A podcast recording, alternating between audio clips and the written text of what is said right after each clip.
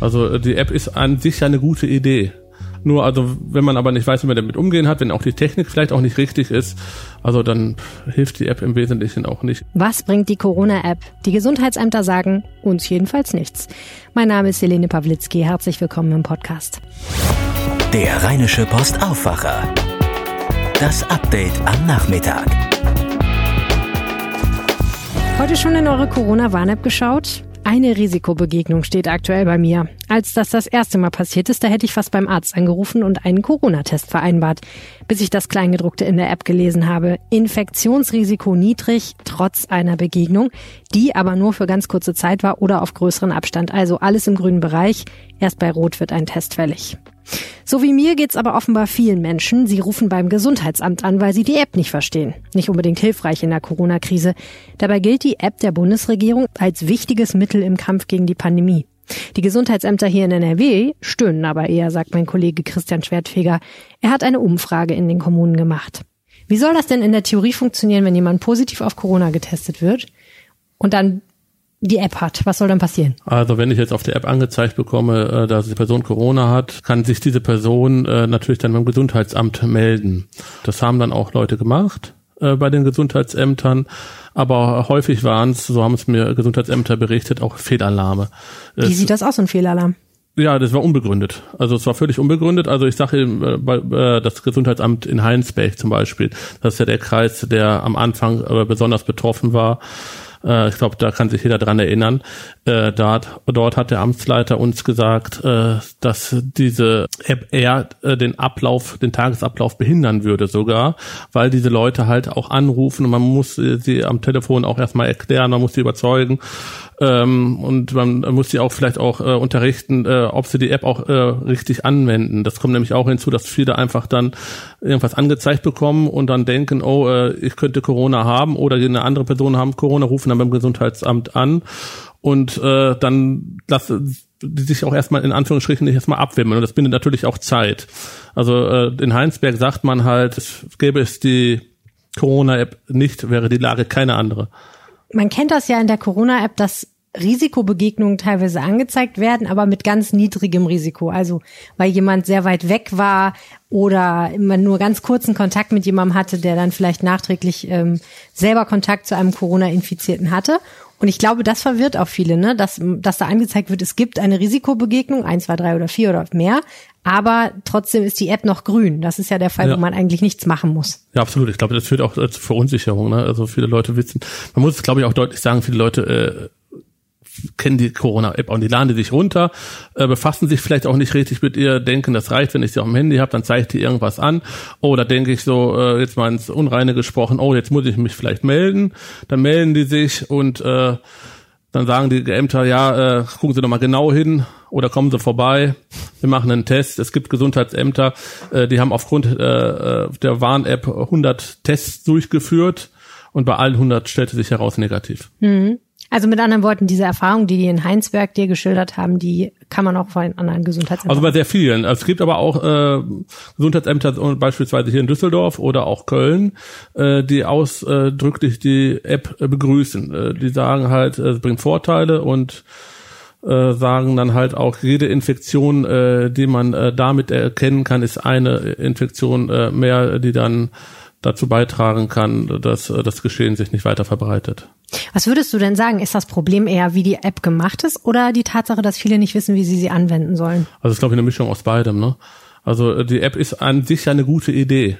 Also jeder hat ein Handy dabei, und ist auch richtig, dass sie dann auch anzeigt, äh, dass jemand Corona hat.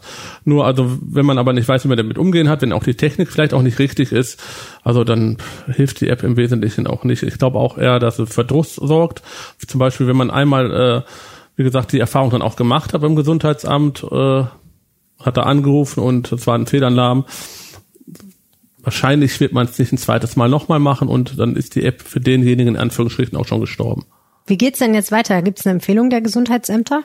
Unterschiedlich. Gesundheitsämter sind ja unterschiedlich hier in Nordrhein-Westfalen. Wir haben, es gibt ja Städte, die sind mehr betroffen, die sind weniger betroffen. Also die geben jetzt keine große Empfehlung ab. Aber so der Tenor ist, äh, den ich so doch, der rausklingt, äh, abgesehen jetzt mal, sage ich jetzt mal von Köln und Düsseldorf, sind sie eher gegen diese Warn-App. Jedenfalls wie sie momentan funktioniert. Also in der Strategie, wie es jetzt weitergeht mit der Bekämpfung von Corona, sagen die, die App ist kein wichtiger Baustein. Genau, die spielt überhaupt keine Rolle. Also bei vielen Gesundheitsämtern spielt sie keine Rolle. Ich habe äh, jetzt auch nochmal äh, jetzt hier äh, geguckt, auch die Städteregion Aachen, äh, die vertritt ja einige Städte oben, äh, gerade an der niederländischen und belgischen Grenze.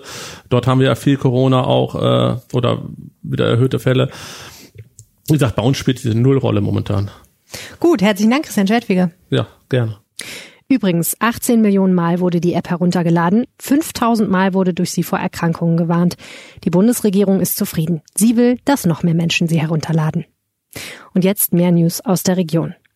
Der nordrhein-westfälische Innenminister Herbert Reul von der CDU hat sich in einer E-Mail an alle 50.000 Beschäftigten der NRW-Polizei gewandt. Er rief eindringlich dazu auf, strafrechtlich relevante Inhalte aus dem Kollegenkreis zu melden. Er wolle kein Denunziantentum fördern, schrieb Reul, aber er appelliere an den gesunden Menschenverstand. Die Polizisten hätten ein gutes Gefühl dafür, was geht und wo Grenzen überschritten werden, so wörtlich. Grenzüberschreitungen zu melden sei Pflicht und klarer Auftrag. Bei der NRW-Polizei waren fünf Chatgruppen mit rechtsextremen Inhalten aufgedeckt worden. Bislang wurden 30 Polizisten vorläufig vom Dienst suspendiert, 14 sollen endgültig aus dem Dienst entfernt werden. In der Stadt Hamm klettern die Corona-Werte weiter. Am Mittwoch wurden fast 95 Neuinfektionen pro 100.000 Einwohner binnen sieben Tagen verzeichnet, wie ein Sprecher der Stadt sagte. Als Auslöser der Welle gilt eine Großhochzeit und damit verbundene Feste, die Anfang September in Hamm und Dortmund und eine Woche später in Werl stattgefunden hatten. Dort waren mindestens 309 Teilnehmer aus Hamm gewesen, die alle in Quarantäne müssen und getestet werden. Auch in Remscheid tagte angesichts kritischer Werte der Krisenstab. Der Kreis Steinfurt meldete ein größeres Ausbruchsgeschehen in einem fleischverarbeitenden Betrieb. Mindestens 26 Beschäftigte seien positiv auf das Coronavirus getestet worden. Der Schwerpunkt des Geschehens liege in Emstetten. Der Krisenstab stelle derzeit alle Informationen zusammen und werde noch am Nachmittag berichten. Die türkisch-islamische Gemeinde DITIB darf in Oerkenschwick wieder über einen Lautsprecher zum Gebet rufen. Das Oberverwaltungsgericht wies am Mittwoch nach einem jahrelangen Streit eine Beschwerde gegen den Muezzinruf ab, den die Stadt genehmigt hatte. Anwohner hatten gegen diese Ausnahmegenehmigung geklagt. Sie fühlten sich in ihrer Religionsfreiheit eingeschränkt. Diese Ansicht teilte das Gericht nicht. Jede Gesellschaft muss akzeptieren, dass man mitbekommt, dass andere ihren Glauben ausleben, sagte die Richterin. Solange niemand zur Religionsausübung gezwungen werde, sei alles in Ordnung. Sie forderte allerdings auch die DITIB auf, sicherzustellen, dass die Lautstärke-Grenzwerte eingehalten würden.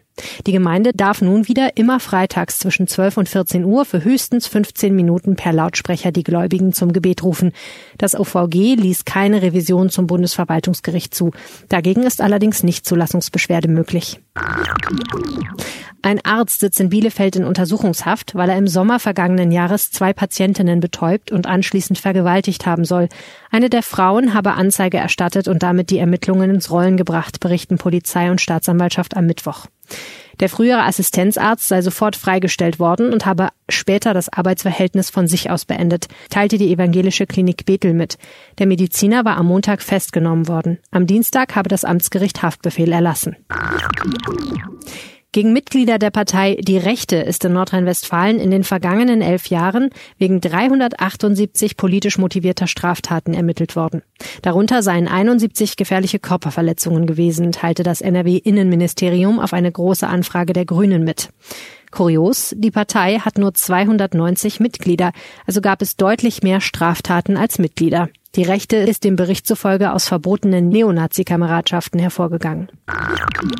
Borussia Mönchengladbach plant für das Heimspiel gegen Union Berlin mit knapp 11.000 Zuschauern. Die Entscheidung wurde in enger Abstimmung mit der Stadt Mönchengladbach, dem Gesundheits- sowie dem Ordnungsamt getroffen.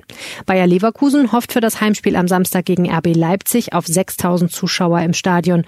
Sollte der kritische Wert von 35 Neuinfektionen pro 100.000 Einwohner am Freitagvormittag überschritten sein, werde das Spiel vor leeren Rängen ausgetragen werden müssen teilte der Club am Mittwoch mit. Aktuell liege der Grenzwert bei 17,7.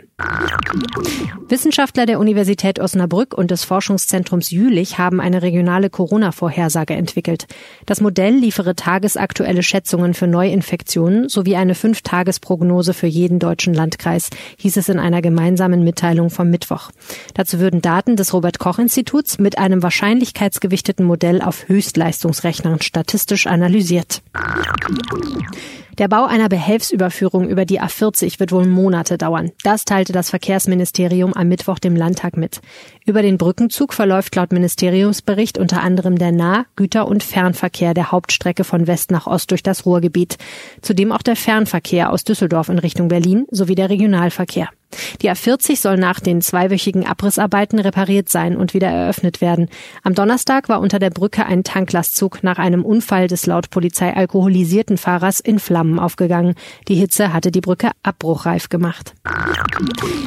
Die A3 soll zwischen Leverkusen-Opladen und dem Autobahnkreuz Hilden auf acht Fahrstreifen ausgebaut werden. Derzeit sind es sechs. Der 15 Kilometer lange Abschnitt werde täglich von rund 120.000 Autos befahren.